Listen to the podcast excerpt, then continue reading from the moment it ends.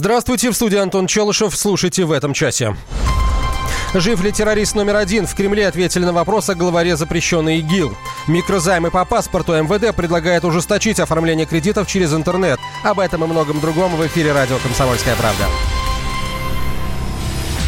Кремль не располагает информацией о том, жив ли главарь запрещенный ИГИЛ. Пресс-секретарь президента Дмитрий Песков заявил, что достоверной информации об уничтожении Абу-Бакра аль-Багдади у Москвы нет. Ранее появились сообщения, что, на терри... что террористы впервые за пять лет опубликовали видеозапись своего главаря. В последний раз он появлялся на публике в июле 2014 года, когда во время пятничной молитвы в иракском Масуле провозгласил создание халифата на Ближнем Востоке.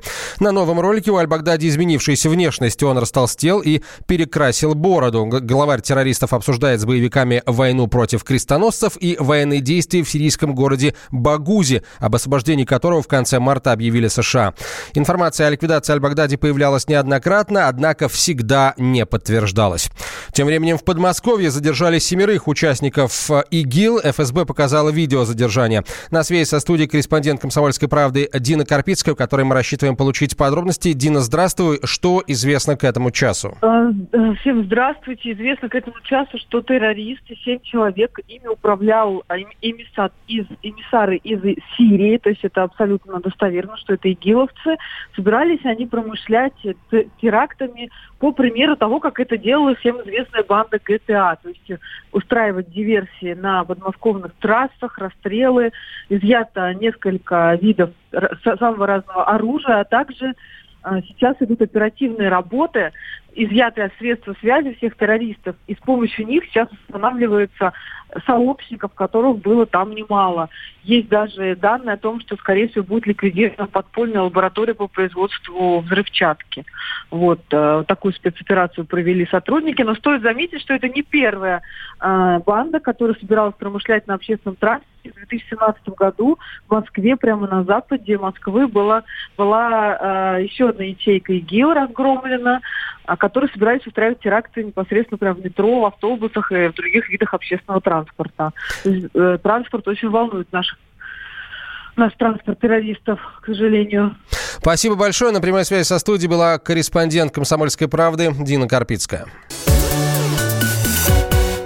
За порчу картины «Иван Грозный» и его сын Иван Игорь Подпорин получил два с половиной года заключения в колонии общего режима. Такой приговор вынес сегодня Замоскворецкий суд Москвы. Гособвинение просило три года, а максимум обвиняемому грозил в виде шести лет заключения. Год назад 37-летний уроженец Узбекистана на широкую ногу погулял в Третьяковской галерее. Прорвался в уже закрывающийся зал Репина и несколько раз ударил металлической стойкой по застекленному полотну картины стоимостью 730 миллионов рублей. В результате осколки прорвали холст в трех местах, а самого дебашира задержали. Немного перебрал с алкоголем, объяснил Подпорин уже в отделении полиции. Приехал посмотреть на нее. В 8 вечера зашел, уже хотел было уходить в буфет, выпил 100 грамм водки и что-то водку не пью, вот и накрыла. Игорь Подпорин потом еще несколько раз менял свои показания в суде. Однажды заявил, что картина Репина оскорбляет чувства верующих. Нанесенный ущерб оценили в 30 миллионов рублей. Поэтому два с половиной года тюрьмы за такое преступление – это просто смешно, считает доктор юридических наук Александр Трещев. Я думаю, что здесь не обошлось без посла Узбекистана. У них здесь есть сообщество, но в данном случае я согласен, что ущерб, причиненный стране, а это все-таки национальное достояние, картина известного художника, он минимум должен был получить как минимум там, ну, не меньше пяти лет лишения свободы, а два с половиной года это какой-то неадекватный, несоразмерный срок в стране, где за хищение мобильного телефона могут дать гораздо больше денег. При этом это частная история, а здесь все-таки картина, музей, намеренное злодеяние влияние и прочее, прочее, прочее. Но справедливость восторжествует, и главное наказание для Подпорина еще впереди, уверен искусствовед, академик Российской Академии Художеств Сергей Заграевский. Здесь главное то, что всю жизнь за этим человеком будет нестись, во-первых, слава Герострата, очень сомнительная, и, во-вторых, исполнительный лист на огромную сумму, с которой я не представляю себе, как он будет расплачиваться. И я думаю, что на него повесят и расходы по установке антивандального стекла, ну и плюс реставрация картины – это очень дорогое дело. Потом, как правило, реставрация ведется комплексная. Если уж начали работать с одной частью картины, то заодно убирают потемневший лак с другой, со всей картины, возвращают былой блеск краскам. Это, возможно, займет еще не один год, пока мы увидим, наконец, отреставрированную эту картину. Картина «Иван Грозный и его сын Иван» была написана в 1885 году художником Ильей Репиным. Позже для своей коллекции ее приобрел Павел Третьяков. На полотно неоднократно совершались нападения. Так, в 1913 году душевнобольной Абрам Балашов ножом разрезал холст в трех местах.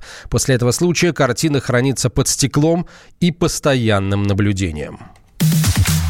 Темы дня. МВД предлагает ужесточить выдачу микрозаймов через интернет. В министерстве заявили, что для получения такого кредита необходим заверенный скан паспорта. Сейчас для оформления онлайн-займов достаточно лишь сообщить номер электронного кошелька, счета или банковской карты. Адвокат Вера Ефремова отмечает, что новый запрет поможет оградить людей от мошенников. Я думаю, что это отличное нововведение, поскольку микрофинансовые организации зачастую это мошенники. Люди попадают в кабальные условия условия. Такой запрет только в пользу граждан на защиту. Тем более у нас зачастую имеет место случаи, когда по чужим паспортным данным украденный паспорт, либо потерянный паспорт в интернете используются данные физического лица для того, чтобы на него оформить кредит. Поэтому я считаю, что данное нововведение будет способствовать только предупреждению, так скажем, разных уголовных преступлений мошеннических. На проблему нелегальных кредит, кредиторов и в целом рынка микрокредитования обратил в послании Федеральному собранию внимание Владимир Путин. Президент поручил Центробанку и силовикам в кратчайшие сроки навести порядок, чтобы, цитата, «оградить людей от обмана, мошенничества и вымогательства». Машина времени! Она работает! Док, а ты уверен? Да! Посмотри сам! Но, док, это же просто радиоприемник. А чего ты ждал? Давай, включай дежавю! Вперед! В прошлое! Ностальгический удар от Михаила Антонова. Воспоминания о том, что мы бережно храним в памяти. Программа «Дежавю» по будням с 11 вечера в прямом эфире радио «Комсомольская правда».